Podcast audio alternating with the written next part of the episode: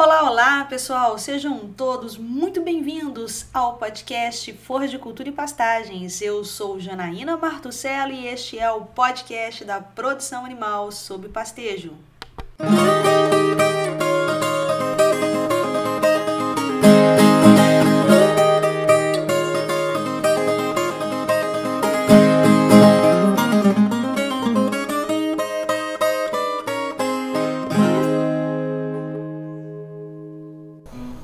Pessoal, e tamo nós aqui juntos de novo no podcast Forra de Cultura e Pastagens. E esse episódio é o episódio Saideira de 2020. Esse ano tão conturbado, mas que serviu para mostrar para todo mundo, literalmente para todo mundo, que o agronegócio brasileiro não para. E é por isso que o nosso convidado de hoje é extremamente especial. É um baluarte na defesa do agronegócio.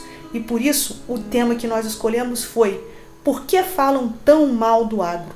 Falar mal do agro na situação em que nós vivemos, em que nós presenciamos nessa pandemia, em que o agro não parou, chega a ser uma injustiça, né, pessoal? Então é sobre isso que eu vou conversar com o nosso super convidado, o professor José Neuma de Miranda.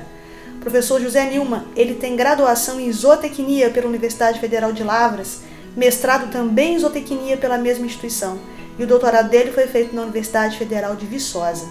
Atualmente ele é professor associado da Universidade Federal do Tocantins e orienta várias dissertações de mestrado e doutorado e teses nos programas de pós-graduação da Universidade Federal de Tocantins e também na Universidade Federal do Ceará.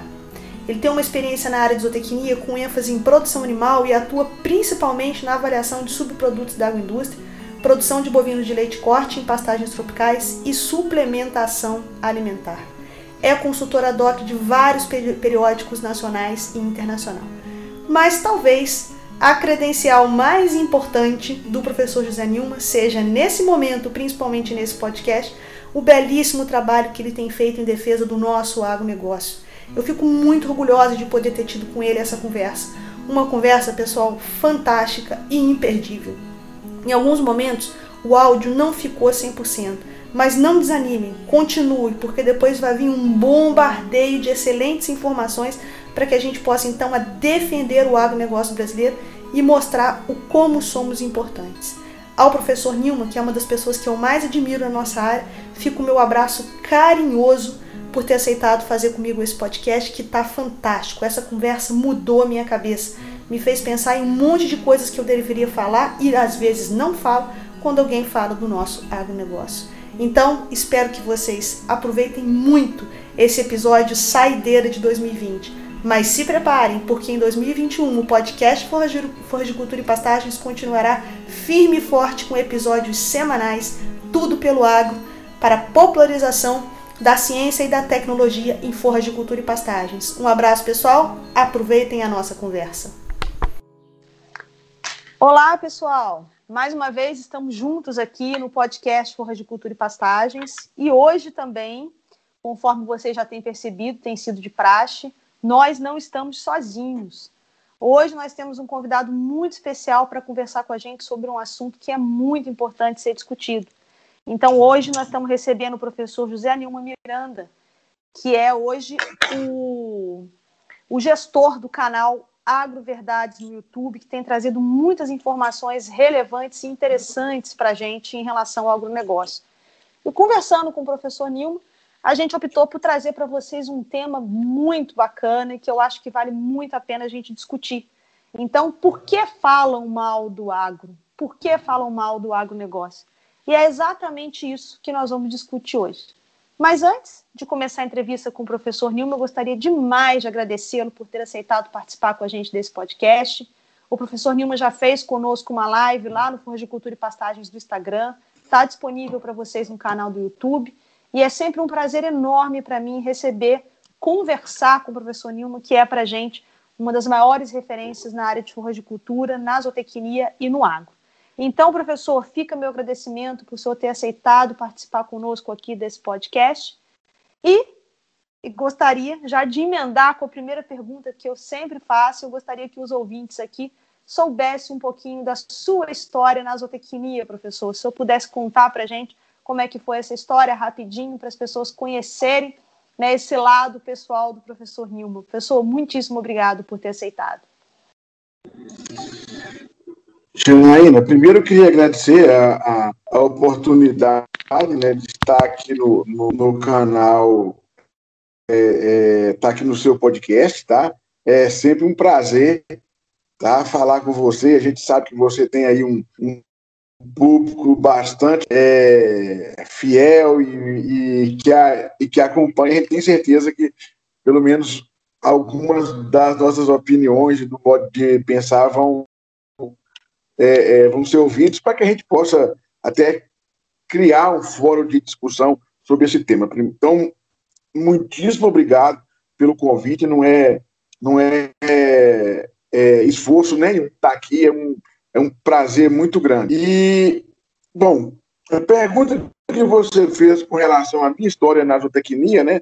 Na verdade, eu tenho a vida, eu nasci e me criei em fazenda, né? É, lá na minha infância eu até tinha outros planos, da, acho que toda criança tem, queria ser piloto de avião, mas aí depois você acaba descobrindo que isso aí não é não é a sua praia, né? Que seu lugar é com o pé no chão e não e não voando.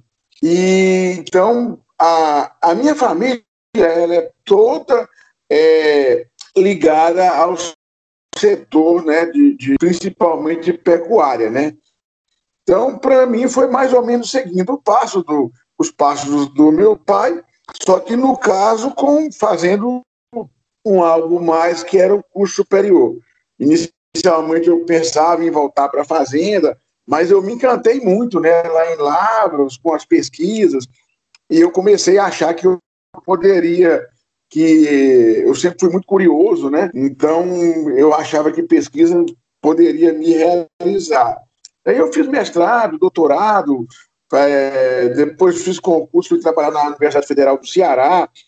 É um desafio. Você também já passou pelo Nordeste, né, lá por Alagoas, é uma região que eu acho que é, é, todo mundo devia viver um pouco no, no Nordeste, não só ir nas praias, que é uma região, é um povo muito interessante. Eu achei o povo de lá tão interessante que eu estou casado com esse povo há, já vai fazer 25 anos. a minha esposa é cearense. É, é, eu venho desenvolvendo sempre pesquisa, uma pesquisa mais aplicada, Janaína. Desde de que eu é, é, entrei na universidade, eu tenho buscado sempre é, problemas regionais para resolver. E tenho atuado aí na, tanto na área de, de ensino, que eu gosto muito, de pesquisa, que eu gosto muito, mas é, ultimamente eu ando muito é, triste com os rumos que as nossas pesquisas têm tomado, isso partindo desde do, é, é, do não financiamento por os órgãos oficiais até, as a, até a postura profissional nossa dentro da universidade eu acho que tem alguma coisa de errado nisso aí. Mas isso é, é assunto para outro podcast. Então, eu tenho hoje trabalhado né, e, e tenho feito, buscado muito fazer extensão. Extensão e difusão de tecnologias. É, pois é, professor, eu acho que isso é tão importante, essa questão da difusão de tecnologia, e acho que o canal Agroverdades eles tem nos auxiliado muito nessa questão da difusão, não só das tecnologias, mas de quebrar também alguns mitos relacionados ao agro. Né? Então, fica aí o nosso agradecimento por todo o empenho que o senhor tem tido em relação a, a desmistificar todas essas coisas que são ditas. Né? Então, aproveitando o ensejo, professor, por que então o senhor viu a necessidade de criar o canal Agroverdades? O que, que te impulsionou na criação é, dessa forma de comunicação com o público? É, na verdade, o que me fez é, criar o, o Agroverdade foi de tanto ouvir mentiras, né, as mais absurdas sobre o agro, e eu olhava para um lado, olhava para o outro, e raramente eu via é, é, defendendo é, o agro. Aí eu falei, não, gente, eu vou.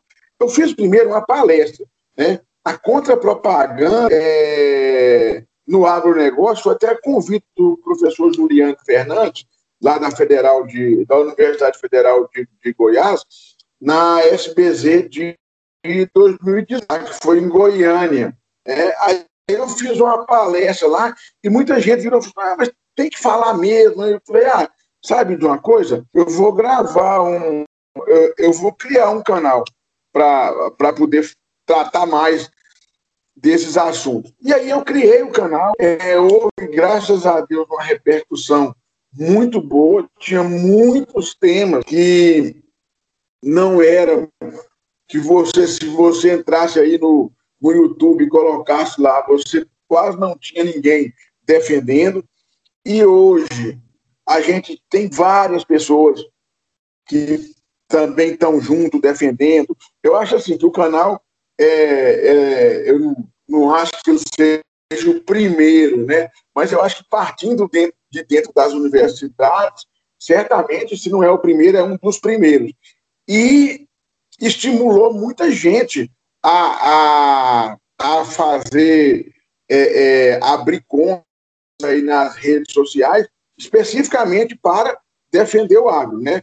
E tinha muita conta de muita gente difundindo tecnologias, etc. Aí eu comecei numa linha de defender, e hoje eu estou defendendo e estou indo naquilo que já tinha também, que é difundindo tecnologias. Então, o canal hoje não é só um canal para é, é, esclarecer, é, é, passar informações contra esse tipo de, de desinformação que tem. Então, a gente tem a parte técnica agora, né? A gente tem aí bastante, tem gravado live, passado aí informações também interessantes. Certo, professor. E aí, para a gente iniciar mesmo a nossa conversa aí do nosso tema de hoje, eu queria fazer uma pergunta. Seguinte sentido, professor Nilmo, por que, que o senhor acha é, que se ataca tanto o agronegócio brasileiro? Por que, que a gente apanha tanto? Por que, que a gente tem que estar o tempo todo se defendendo? Ao que se deve isso, na opinião do senhor? Janaína, eu sou um caboclo meio da roça, sabe? E eu gosto muito de usar é, alguns ditados né, é, do pessoal do meio rural. E um deles, né, usando bem assim o palavreado que eles usam, né, é que ninguém taca pedra em árvore que não tem fruto. Você só joga pedra onde tem fruto. E a razão do, desse ataque é, ao agronegócio, ele é meramente é, é, em função do grande poder e da ameaça que o Brasil é em termos de dominação do, do mercado mundial de alimentos. O Brasil, ao contrário do que muitos dizem, é, ele é, é, usa muito pouco, muito pouco da sua área territorial, tá? As pessoas não têm noção, gente. As pessoas, você, você chega assim, ó, os caras estão dizendo que a Amazônia está sendo destruída, tá? E tem quatro na Amazônia Legal, tá? São 5,2 milhões de quilômetros quadrados.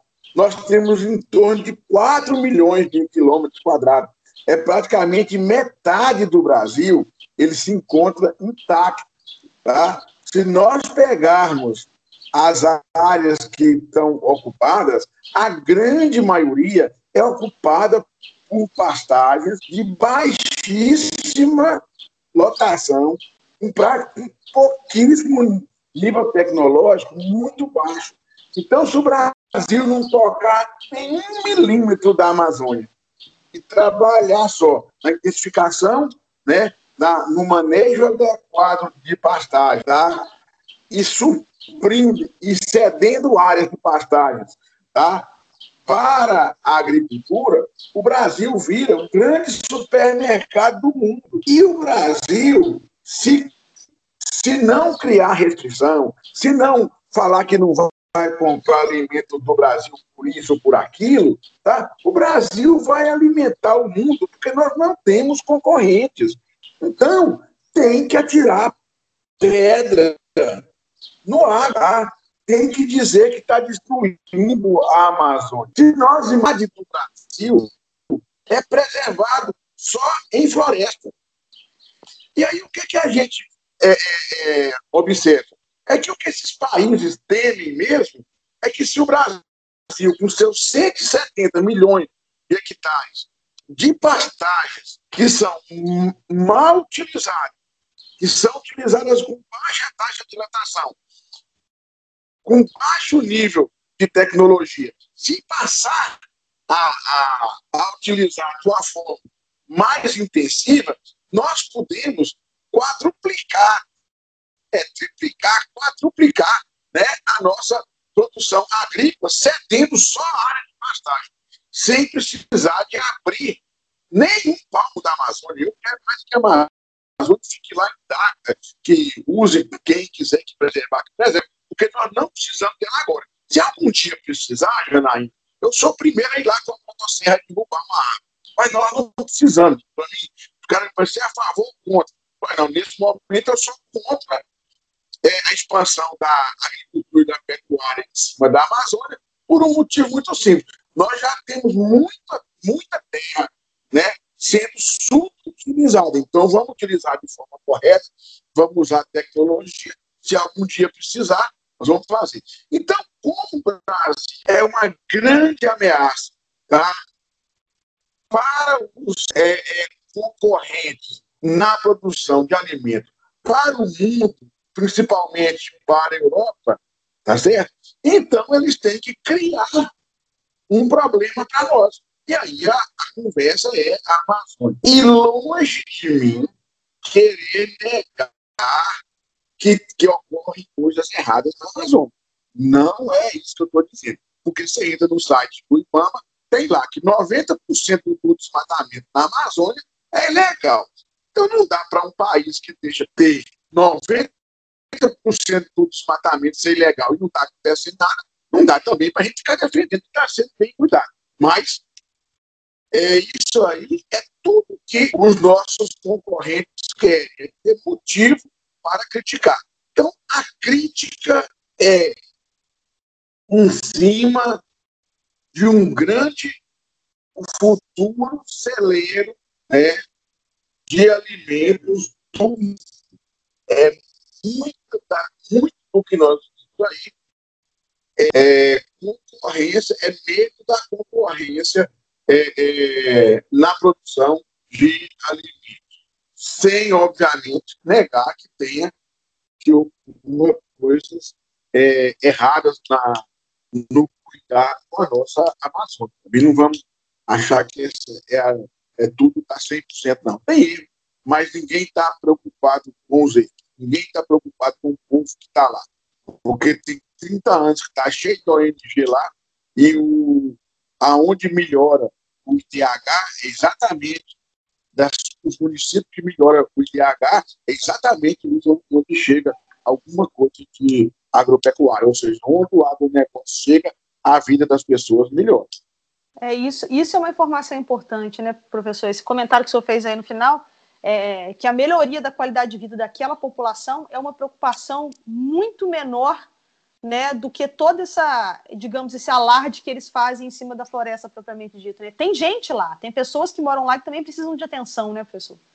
Tem gente que vive naquele lugar e que foi o que o senhor falou, IDH melhora à medida que você consegue fazer um planejamento de uso adequado daquela região.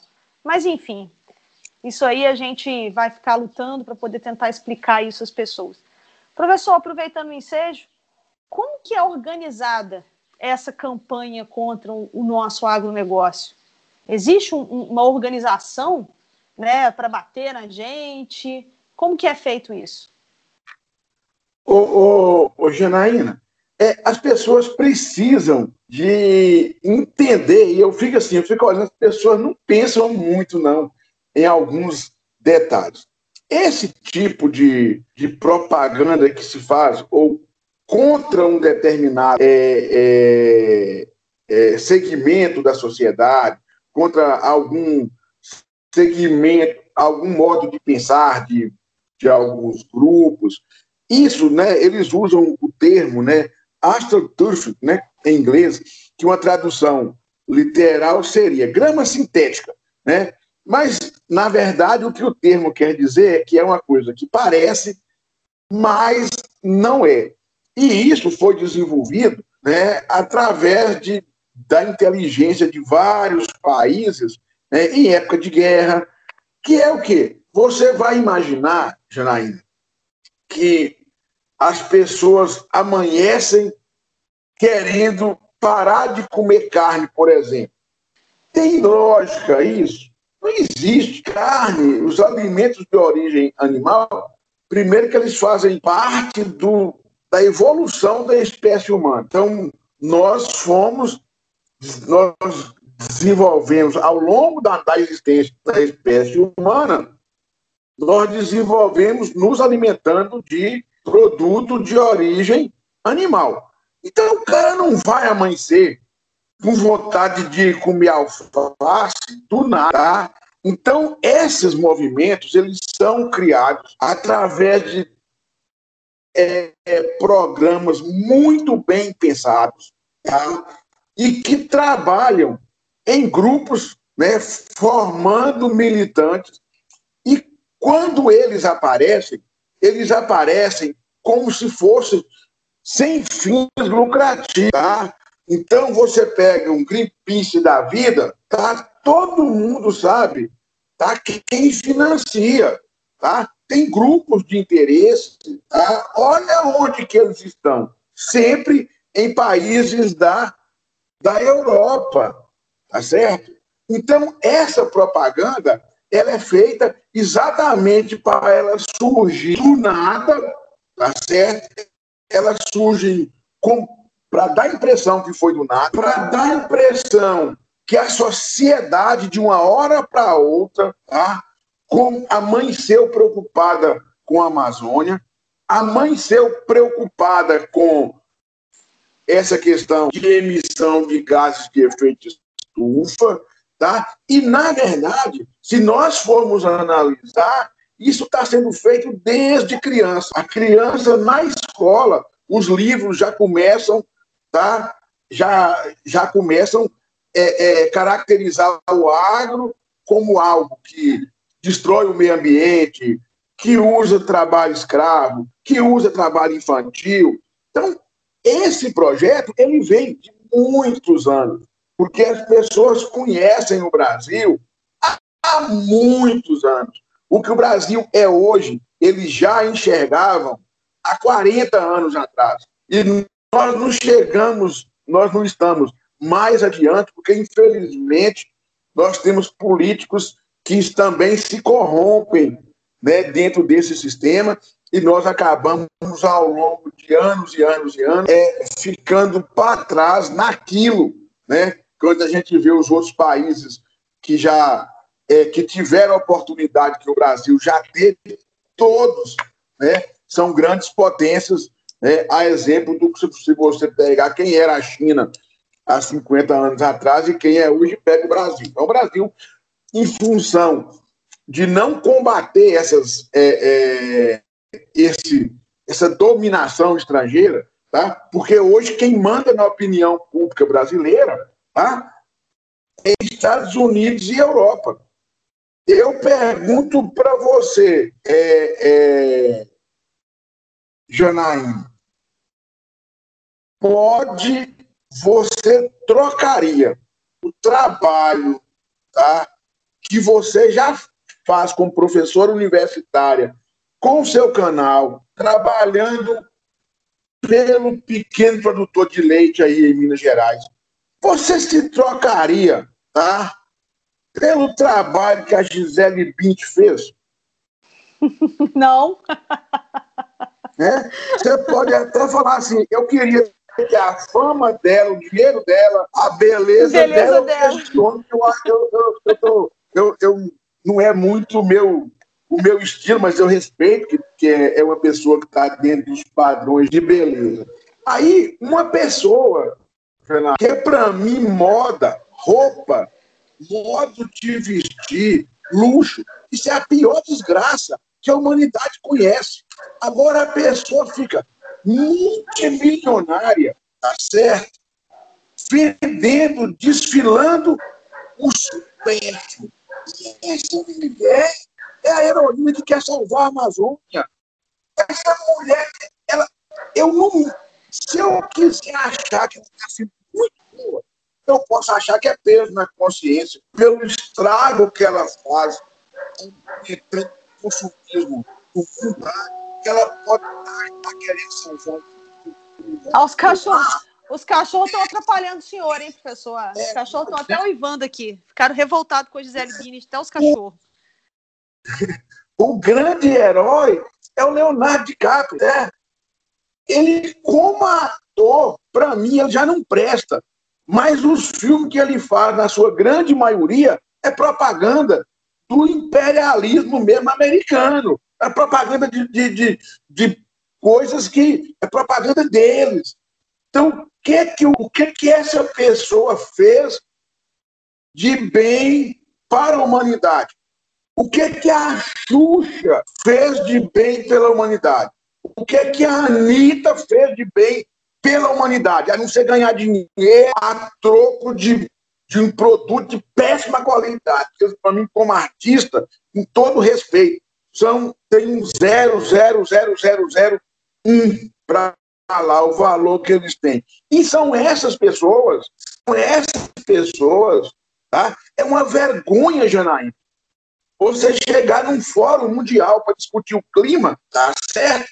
E a grande estrela é um adolescente, Greta Thunberg, né? um adolescente de 14 anos, se falando com um bando de cientistas. Alguém quer me convencer que isso está certo? Pelo amor de Deus, adolescente tem lá. Ah, é, é, ou, ou seja, aquilo ali é porque os cientistas que estão ali, eles não estão querendo falar para o público é, é, da ciência, não. Eles estão ali para influenciar jovens que vão ser os consumidores de amanhã. Eles estão doutrinando. Quando eles falam lá que o Brasil está tá destruindo, aquela criança vai colocar: eu não consumo alimento que esse país produz. Aquilo é mera contra-propaganda do, contra o agronegócio brasileiro. E o povo assiste isso e gente bate palma para a Xuxa.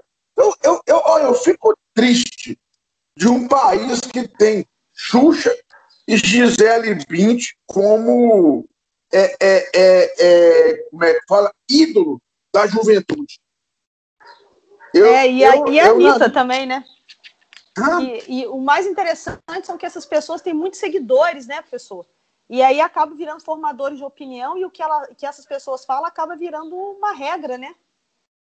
Não, elas têm uma, uma, um poder de, de influenciar, porque elas, elas influenciam as pessoas numa idade muito tensa, tá certo? E assim, é numa fase que as pessoas questionam muito. As crianças e adolescentes, eles são muito questionadores. E você já foi adolescente, eu já fui. Depois que passa, a gente fala assim, eu questionava exatamente as pessoas erradas, que eram as pessoas que não me não passavam a mão na minha cabeça, que me, que me incutia que eu tinha que ter regra, que eu tinha que fazer isso, fazer aquilo. Eu ia sempre para o lado do desrespeito à regra, então, são essas pessoas, então, eles pegam as crianças nessa fase, os adolescentes, e faz meio que uma lavagem cerebral. Tem muito dinheiro por trás disso tudo, né? E que faz essa contra é, é, é, é propaganda, né? Essa contra propaganda é, é, em favor de outros países que são nossos concorrentes. Sim. O professor, tem uma outra observação que eu faço também, que é algo que me incomoda. Eu não sei se isso acontece na universidade do senhor ou então dos outros colegas que estão nos ouvindo aqui. Gostaria até de um comentário deles aí de alguma forma, depois de deles escutarem esse podcast. Mas é, às vezes a gente precisa se defender dentro da nossa própria universidade, né, professor? A, a gente escuta colegas de outros cursos é, fazendo críticas assim absurdas e avassaladoras ao agro, né, sem ter a compreensão de que a própria instituição possui cursos voltados para o agronegócio, como a zootecnia, né, agronomia, própria engenharia florestal. E eu acho muito desgastante eu ter que me defender dentro da minha própria casa, em muitos casos. Sabe? Então, eu não sei se isso acontece, mas é só um comentário que eu estou fazendo aqui nesse podcast. É muito, muito, muito complicado colegas da própria instituição achar que a gente ensina qualquer coisa que não seja dentro da ética e da moral né, achar que a gente é a favor do desmatamento, que a gente sai por aí fazendo coisas irracionais e que não estamos nem aí para o meio ambiente. Justamente ao contrário, né, professor? Essas áreas de estudos, zootecnia, engenharia agronômica, elas estão justamente para poder fazer a coisa de uma forma ambientalmente correta, socialmente correta, economicamente viável. Porque o agro que movimenta né, toda a nossa balança comercial, o que mantém o nosso país onde ele está. E essa compreensão é muito, é, às vezes, é muito limitada. Isso me deixa muito, muito chateado, mas era só um comentário que eu queria fazer aqui. É, aproveitando. Sim, pode falar, professor. Sim. Eu gostaria muito de comentar isso, porque, para mim, a, a, os, a maior. A universidade, os maiores idiotas, lacradores, saíram de dentro das universidades. A universidade ela é tão contra o agronegócio que eu falo isso e eu posto as cartas para quem quiser. Eu envio cópia dos e-mails que eu enviei. Eu já mandei carta para todos, todos os presidentes da Andif, questionando. Eu não tenho. Eu, pelo amor de Deus, eu sou super parceiro da Embrapa, sou grande admirador da Embrapa, tá?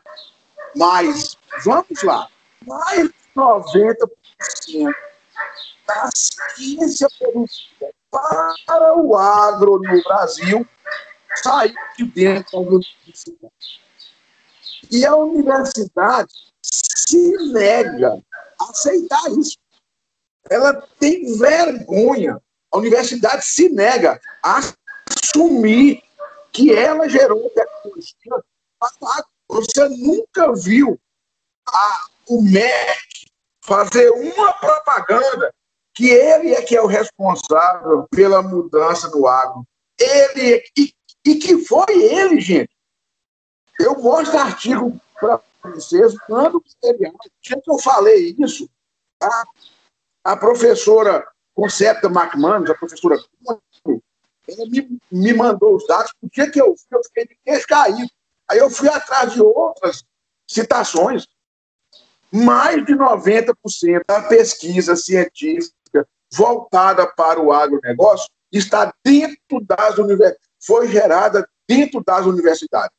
E os reitores se negam, eles se negam, eles querem distância da gente. Então, a, a, a rejeição contra o agronegócio, ele não surge lá na rua, para o lado de fora da universidade, não. Ele surge dentro da universidade. Que eu falo mesmo, se você deixar a maioria dos professores de biologia da disciplina de ecologia nos nossos cursos, eles largam o curso porque eles saem de lá se sentindo bandido. Não vou dizer que são todos, mas boa parte só fala asneiras sobre o agronegócio. Então, é dormindo com perigo, é dormindo com o inimigo. Nós que Sim. somos da, do, do agronegócio dentro da universidade, nós não precisamos sair para a rua para poder caçar inimigo, não. Nós não precisamos de ir é, é, é, é, na sede do Greenpeace, não. É só, é só ir nos cursos de humanidades, alguns, e tentar discutir para eles qual é qual é a história que se ensina do agro, o que, que é a geografia, como é que é a geografia brasileira, qual que é a geopolítica do agro. É só coisa ruim. Eles estão ensinando coisa da época do, da cultura do café ainda. Então é muito, é muito pior, do que a gente imagina. É muito pior. Sim, é muito dolorido também isso, ter que ficar tendo que. É fogo amigo, né, professor, teoricamente. Mas, enfim, aproveitando, professor, por que, que a gente reage tão mal e de forma tão desordenada a essas críticas? O que, que falta para a gente que trabalha nessa área poder conseguir rebater essas críticas? Ô, ô, Janaína, o Brasil ele deu um salto tecnológico muito grande. O produtor não tem. Há 30 anos atrás, o produtor, tudo que ele produzia, levava para a feira ele mesmo vendia. E o Brasil importava alimentos. E aí, o, o relacionamento do produtor era fazenda, mercado. Fazenda, mercado. A coisa desenvolveu, tá certo? O cara sabia que, ó, você quer falar mal? Então você passa fome, né? Então, o cara, era, ele sabia que ninguém vivia sem o alimento dele, porque o país comprava alimento.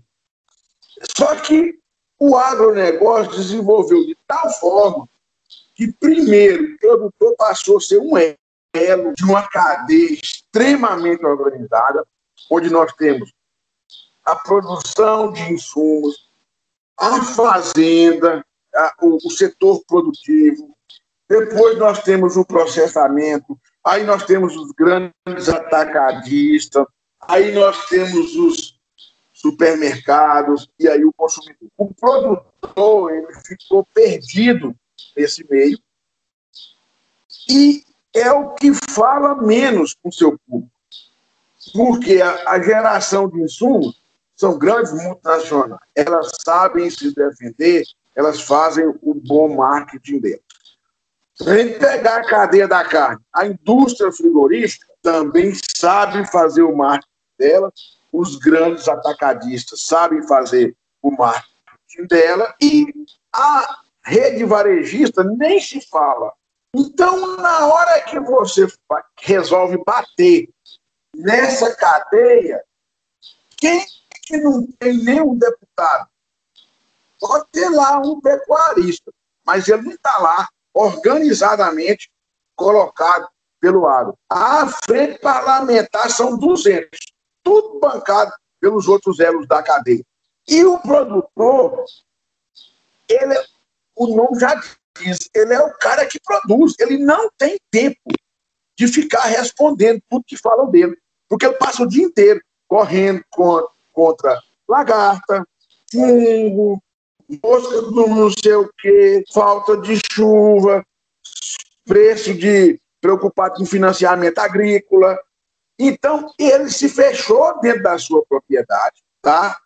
Os outros elos se defendem, tanto que você pode ver que se você pegar a opinião mundial contra o agronegócio, o único feiozinho que faz coisa errada é o produtor.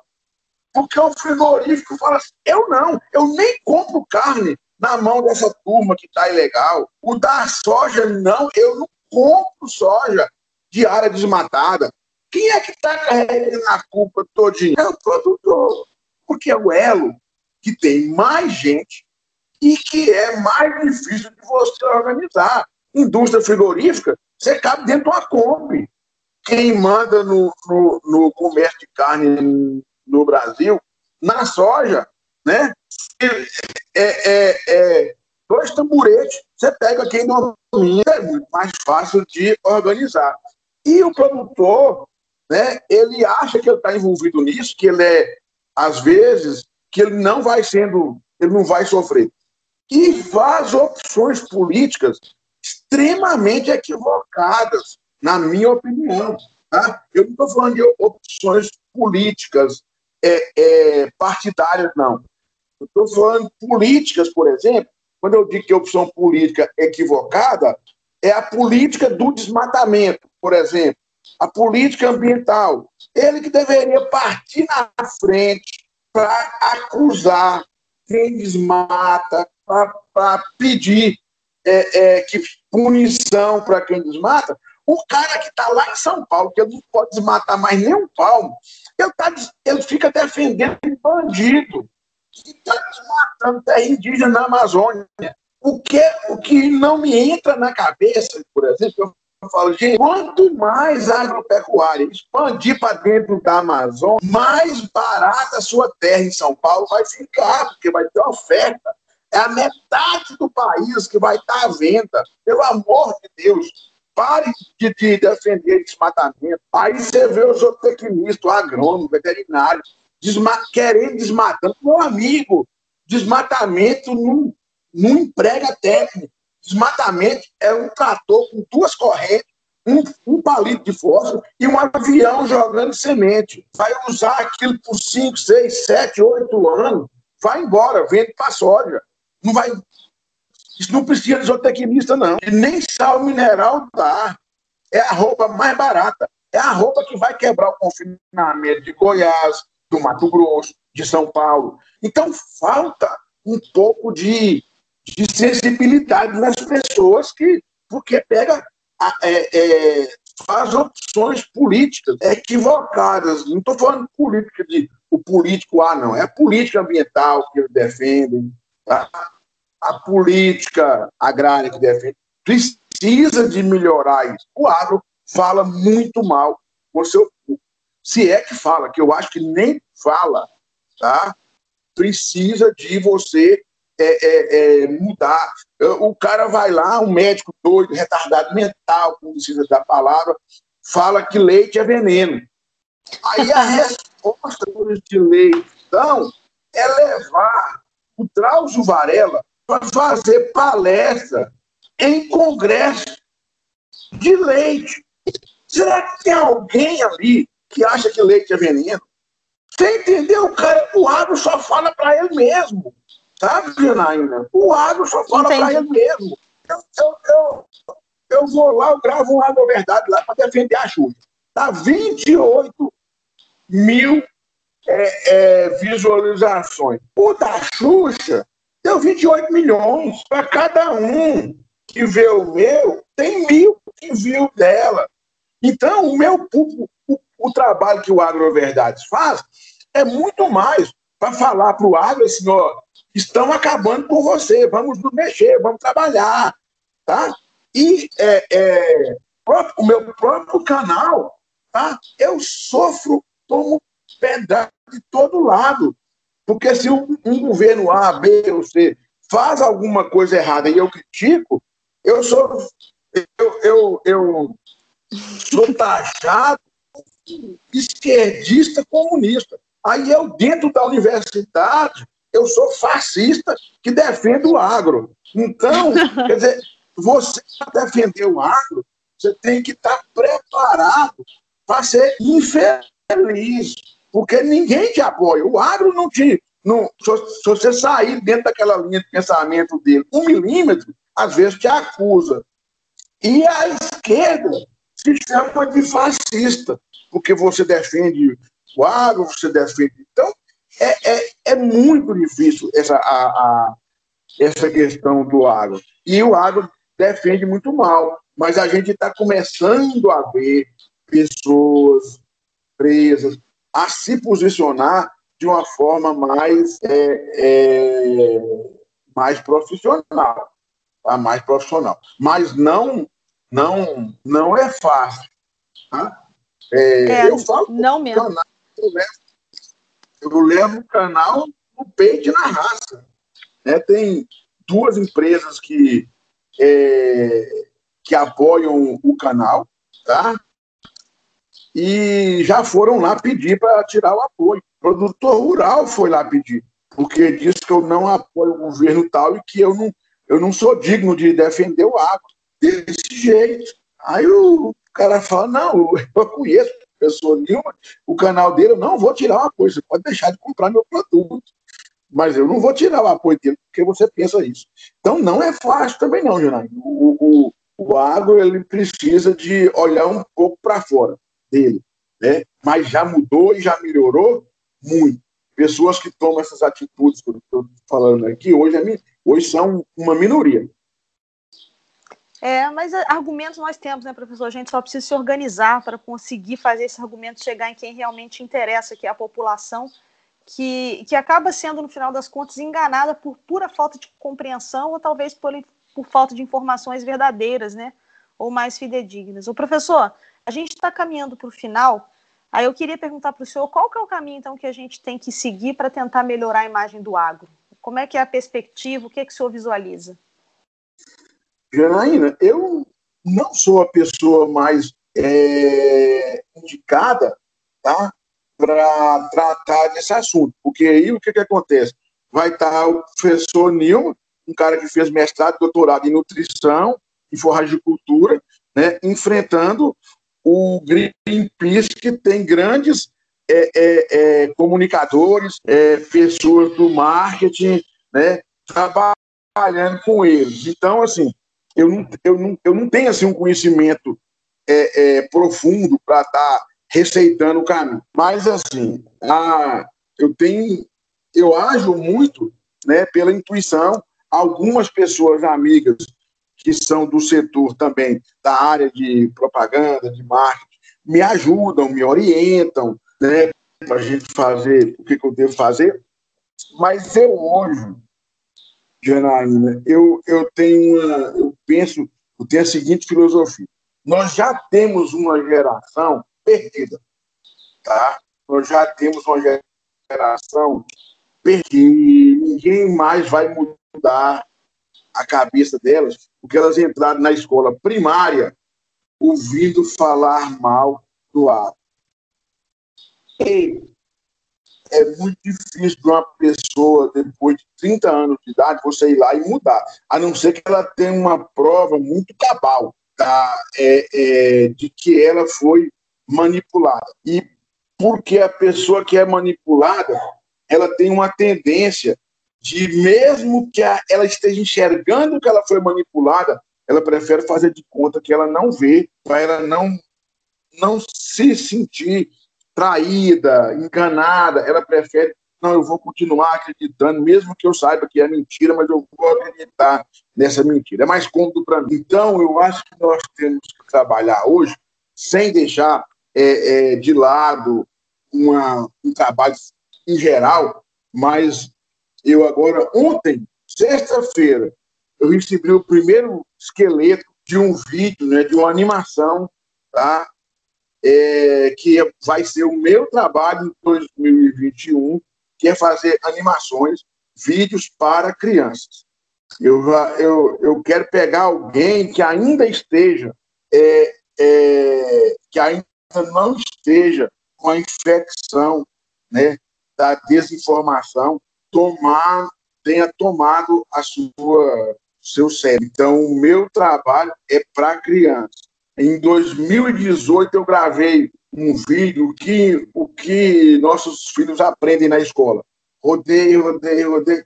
Esse ano, o Chico Graziano, até teve no canal Agroverdade, lançou uma campanha que já está começando a se trabalhar para poder desmentir as coisas que tem lá de errado. Ah, ninguém quer que faça uma propaganda enganosa do agro, mas pelo menos que não não use a sala de aula tá? para poder é, é, falar em verdade do agro, porque é uma professora que fala, e eu nem culpo a professora, porque ela aprendeu, ela recebeu um livro escolar que tem aquela informação. Como é que ela vai, vai negar? Ela vai pegar um, um livro, um grande grupo aí do Anglo, né? que é um, dos que está lá citado lá, ela vai falar, isso aqui é... ela vai ensinar aquilo. E as crianças vão acreditar, porque é a escola dela. Elas, elas têm a mente aberta para a escola. E, e o agro precisa de tomar postura né, mais é, é, é, é que renda mais é, é, uma melhore a sua imagem eu, eu, aqui nós temos aqui na, na, na escola, já vai sétimo, se não me engano, tá? É, o sétimo trote solidário, né? Onde a gente recebe os meninos, tem totalmente proibido qualquer tipo de violência. Os meninos são recebidos, são palestras da Polícia Federal, de promotor de justiça, de médico que vai falar sobre doença sexualmente transmissível. Aí, quando nós fomos fazer essa proposta, ah, mas isso é tradição dos cursos das agrárias. Ah, é? Ser mal educado, maltratar as pessoas, passar esse tempo de. Que acabou, pelo amor de Deus. Vamos. Isso é a, a... Então, o agro precisa também de mostrar uma imagem melhor, porque a gente está está com muita coisa é, é, arraigada, inclusive dentro dos nossos cursos. Ah, tem que ser bronco. Né? Eu tenho. O tempo está acabando, Janaína? Não, pode Posso... falar, professor. Pode, não. Aqui não, não cai, não tem. Aqui é. Tá Vamos ouvindo. Né? Ó, a minha esposa tinha tido neném, e aí, no mês de junho, era época de quadrilha, sabe? Festa junina. Você não pode falar quadrilha mais, não, porque quadrilha no Brasil é coisa de grupo de político, de não sei o quê, de empreiteiro, né? Mas. Festa junina. Aí, é... então, Janaína, a gente. Aí ela pegou, me mandou, falou: olha, vai ter a festa junina na escola dos meninos, você podia comprar as roupas, porque ela tinha, ela tinha tido neném naquela semana. Minha filha do dia 2 de junho. Era fogueira de Santo Antônio, dia 12. Aí eu saí com os meninos, né? Oh, puta eu tava me achando chique demais, sabe? Eu vou comprar roupa. Tinha uma loja lá grande e tal. Eu lembro até hoje, lojas paulistas. Entrei com os meninos, né? Entrei com os meninos lá, falei, vamos comprar roupa aí, pega aí uma calça jeans, um cinto, uma camisa, um boné, que os meninos foram lá, sabe? E compraram uma calça jeans, um cinto daqueles de couro, com aquelas fivelinhas de cowboy, uma camisa xadrez, um boné, é, um chapéu de cowboy, uma bota, cada um, né? Aí é, foi, ela falou assim: é, você já, já está comprando roupa para cavalgada, que é uma grande cavalgada que tem aqui, na é festa junina. Ela, não, meu senhor, para a festa junina nós temos ali umas camisas de chita, um chapéu de palha, falei, não, é, isso aqui vai para a festa junina. Quando eu cheguei na escola, sabe? Na hora que eu abri a porta, que as meninas, tudo com chapéu de palha rasgado, as calças remandadas, dente palhado. os dentes tudo preto, descalço. Aí ela falou assim: Não, professor, a Ana está de resguardo, teve neném, o senhor trouxe, o senhor não trouxe os meninos de, de, de caipira. Eu falei, eu trouxe, eu trouxe. Quem não trouxe de caipira são esses abestados aí, ó, que trouxe esses meninos com chapéu de palha. O meu pai, meu avô, meu bisavô, eu nunca vi eles nesse estado, tá? Isso é uma vergonha, uma escola, uma escola que vê todo dia metade dos pais que tem aqui são produtor rural. Quantos que chegam com chapéu de palha aqui com dente podre? Quantas mães que chegam aqui com essas bolinhas de ruz pintadas as bolinhas pretas, com esses duas Maria Chiquinha na cabeça? Isso é uma vergonha para vocês. Vocês deviam ensinar coisa melhor para os nossos filhos. Pois os meus vão ficar. E vocês não ousem a pôr um remendo nessa calça e, e pintar um dente dele de preto. Então, olha só a imagem, a imagem que nós temos do agro ou é o cara, o Jeca Tatu, ou é o grande empresário destruidor do meio ambiente. Entendeu? Então, são os dois extremos, Janaína. Nós precisamos de ficar, sabe? Entender de onde que vem isso. Tá? De onde, onde que vem isso. Nós não podemos. E até os nossos alunos acham bonito. Né? Eu estava lá em Lavra, lá em Lavras, um dia eu tô passando, tá lá umas meninas moças bonitinhas, tomando cerveja na bota. Pelo amor de Deus, vai pro inferno. É a visão que tem, ó. A mulher, para poder namorar com um rapaz da agronomia, da zootecnia, da veterinária, tem que sujeitar a tomar cerveja na bota dele. Ah, o diabo. Eu encontrei com eu estou triste com você. Professor, isso é tradição. Falei, não, isso não é tradição, isso é idiotização. Tá? Você está se desvalorizando. Você que toma é, é, é mal visto, o que dá é pior ainda. Então nós precisamos de melhorar nossa, nossa imagem. Tá? Nós precisamos de melhorar. Tá? isso tudo, o, o diabo mora nos detalhes. São esses detalhes né, que às vezes é, é, é, fazem uma imagem né, equivocada. E a imagem ruim, ela pode ser para 0,001% dos que fazem errado. Mas são esses que dão visibilidade. Não é? Agora, eu acho muito engraçado, Eu queria muito que, se você pegar e achar um produtor fazendo uma coisa errada, tá? ele vira manchete e o que fala é o seguinte: ele não é exceção. Isso é a classe dos produtores. Agora, pega quando um médico é denunciado estuprando clientes. Olha, o conselho vai tirar. É uma, é uma maçã podre no meio de um, de um, de um balaio, né? O produtor, não, é mais uma maçã podre nesse balaio de maçã podre. Essa que é a diferença do agro. Essa é a, é a forma que a, a, a imprensa o agro. Tá? Quem é que tem você vê toda vez que vai discutir agro, na maioria das vezes, se for ambiente da mídia para o público em geral, só vai lei. É muito difícil. Quando é médico, a, é assunto de medicina, vai o professor da Federal, da Unifesp, da, da Federal do Rio de Janeiro, do, do Ciro Libanês. Agora, quando é, é, é é, como é que fala? É discutir o agro, aí vai lá o, um ator que tem uma horta no fundo da casa, é desse jeito. Então, mas nós também não estamos fazendo o nosso dever é, de casa.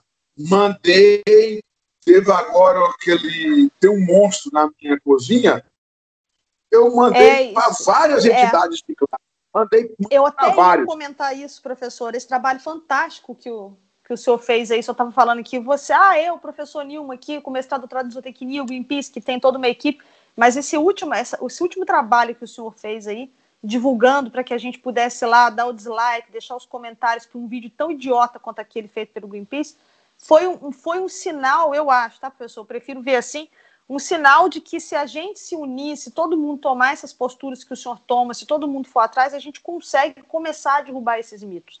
Né? Então, esse é. trabalho, esse último trabalho mais recente que o senhor fez agora foi fantástico. É, quem não sabe, pode ir lá no Facebook do professor Nilma, no meu Facebook, né? O, o professor Nilma, eu tenho os Facebook pessoais, podem ir lá para vocês entenderem do que a gente está falando, dessa virada de jogo que o professor Nilma fez em relação ao Greenpeace, pedindo para que nós décimo dislike num vídeo horroroso que eles colocavam, colocaram lá no, no YouTube. Desculpa, professora, uhum. só para deixar isso claro.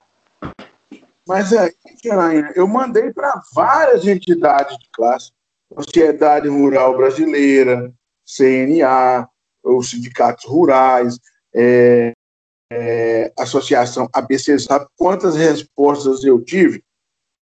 Chuta. Nenhuma, professor. Eu, eu mandei eu mandei para 10 entidades de classe. Eu tive uma resposta, você sabe de quem? Da Sociedade Brasileira de Zootecnia, que me respondeu. E mais nenhuma. Mandei para a ABZ, várias. Só a SBZ me mandou resposta e me comunicando que encaminhou o documento para as entidades. Então, é o que eu fala assim, as nossas organizações, tá? Elas ainda estão muito, é, é, elas ainda não estão sentindo o perigo que isso, que isso é. Mandei para a BIEC, CNA, Associação Brasileira de Criadores de Zebu, Sociedade Rural Brasileira, Acrimate, SPZ, ABZ, ah, eu sei que foram 10. Ah, a SOCOM, é, Asbran, tem a lista, mandei para todos, entendeu? Então, quer dizer, nós ainda estamos nos defendendo muito mal, porque aquilo era para ter juntado todas essas associações e dado uma resposta em termos de, de marketing, fazer uma propaganda, uma, uma nota explicativa, nem isso. Aquilo ali, se entrar na justiça, tá? A justiça manda tirar aquele vídeo. Você não pode, você não pode induzir crianças a parar de se alimentar da principal fonte de proteína, que são os produtos de origem animal. Isso em qualquer país do mundo, eles, a, a justiça manda derrubar.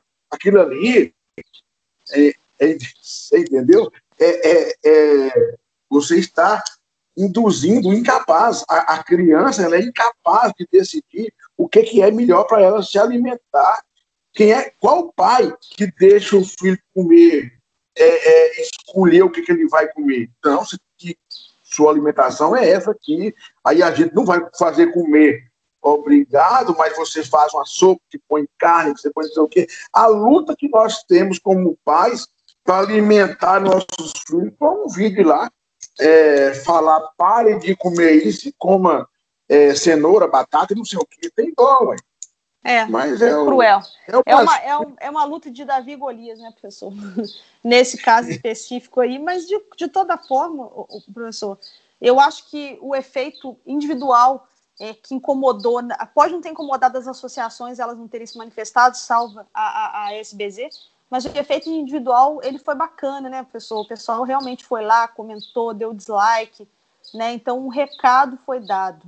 Né? Assim como o recado de hoje aqui nesse nosso podcast, que foi para mim, professor, e eu espero que as pessoas também que estejam ouvindo, foi para mim uma grande reflexão né, sobre a nossa culpa também todas essas críticas que nós, nós recebemos um pouco calados ou então de forma desorganizada, né?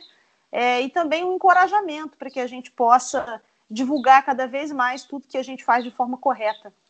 Né? O professor, eu vou deixar então para o senhor finalizar, e antes da finalização do senhor, eu gostaria de pedir ao pessoal aí que seguisse as nossas redes sociais, né? Tanto Forra de Cultura e Pastagem quanto o Agro Verdades, YouTube, Instagram, tá? Então, sempre Forra de Cultura e Pastagens e do professor Nilma, Agro Verdades. Professor, então deixo aí para o senhor finalizar essa nossa conversa no podcast de hoje. Janaína, muito bom conversar com você. Eu, se deixasse, nós íamos fazer um, um podcast de três horas. Agradecer a oportunidade de estar aqui nesse bate-papo. E o que eu gostaria de, de, de deixar de mensagem para as pessoas é, é o seguinte: tem uma história que uma vez tinha uma floresta pegando fogo e os animais fugindo. E tinha um, isso é uma, uma fábula, né? E que tinha um beija-flor que ele corria no rio e enchia o bico d'água e jogava numa brasa. E aí os bichos, todo, todo mundo correndo e falando com ele: Você não está vendo que você não vai é, conseguir deter esse incêndio na floresta? Ele falou assim: Eu tenho consciência disso, mas eu estou fazendo a minha parte. Ele está fazendo aquilo que ele pode fazer, que é encher o bico d'água e tentar apagar uma brasa. E a gente que trabalha com agronegócio, nós temos que acreditar e fazer o trabalho do beija-flor. Se você não vai mudar o Brasil, mas se você, na escola do seu filho, tá? Você tirar um tempo, como eu faço isso às vezes, de ir lá e conversar sobre o agronegócio, chamar as professoras, falar, contar, abrir a sua universidade, levar as crianças para conhecer, você não vai resolver. Você não vai vencer o, o Greenpeace, você não vai é, é, é, vencer é, é, outras instituições, você, você, não vai derrotar a Gisele Bündchen e o Leonardo DiCaprio, mas você tem certeza que na sua casa você venceu e você fez a sua parte. Então, eu gostaria de encerrar esse podcast convidando todo mundo para fazer um papel de beija-flor. Você não vai vencer a, a, a grande massa da mídia que fala contra o agro, mas você vai estar fazendo a sua parte. E se todo mundo fizer a sua parte, vocês podem ter certeza que nós vamos fazer um trabalho muito grande e muito valioso. Experimente, vá na sua escola e conte a história da agricultura, reúna as crianças, mostre, leve na sua universidade. Aqui nós chegamos a receber, lá na universidade, a gente tem um projeto de popularização, nós já conseguimos receber 800 crianças num dia. E olha, eu digo para vocês, já tem gente terminando doutorado porque resolveu fazer zootecnia e outros fazer veterinária, porque foi naquele dia que eles entenderam e passaram a conhecer o que, que era a zootecnia.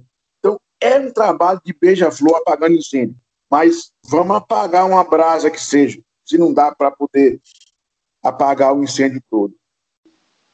Muito obrigado, obrigado. professor. Muito obrigada a vocês também que ficaram conosco aqui até o final. Mais uma vez, convidando vocês a compartilhar esse podcast se vocês acham que tem valor. Pessoal, muito obrigado e fiquem com Deus.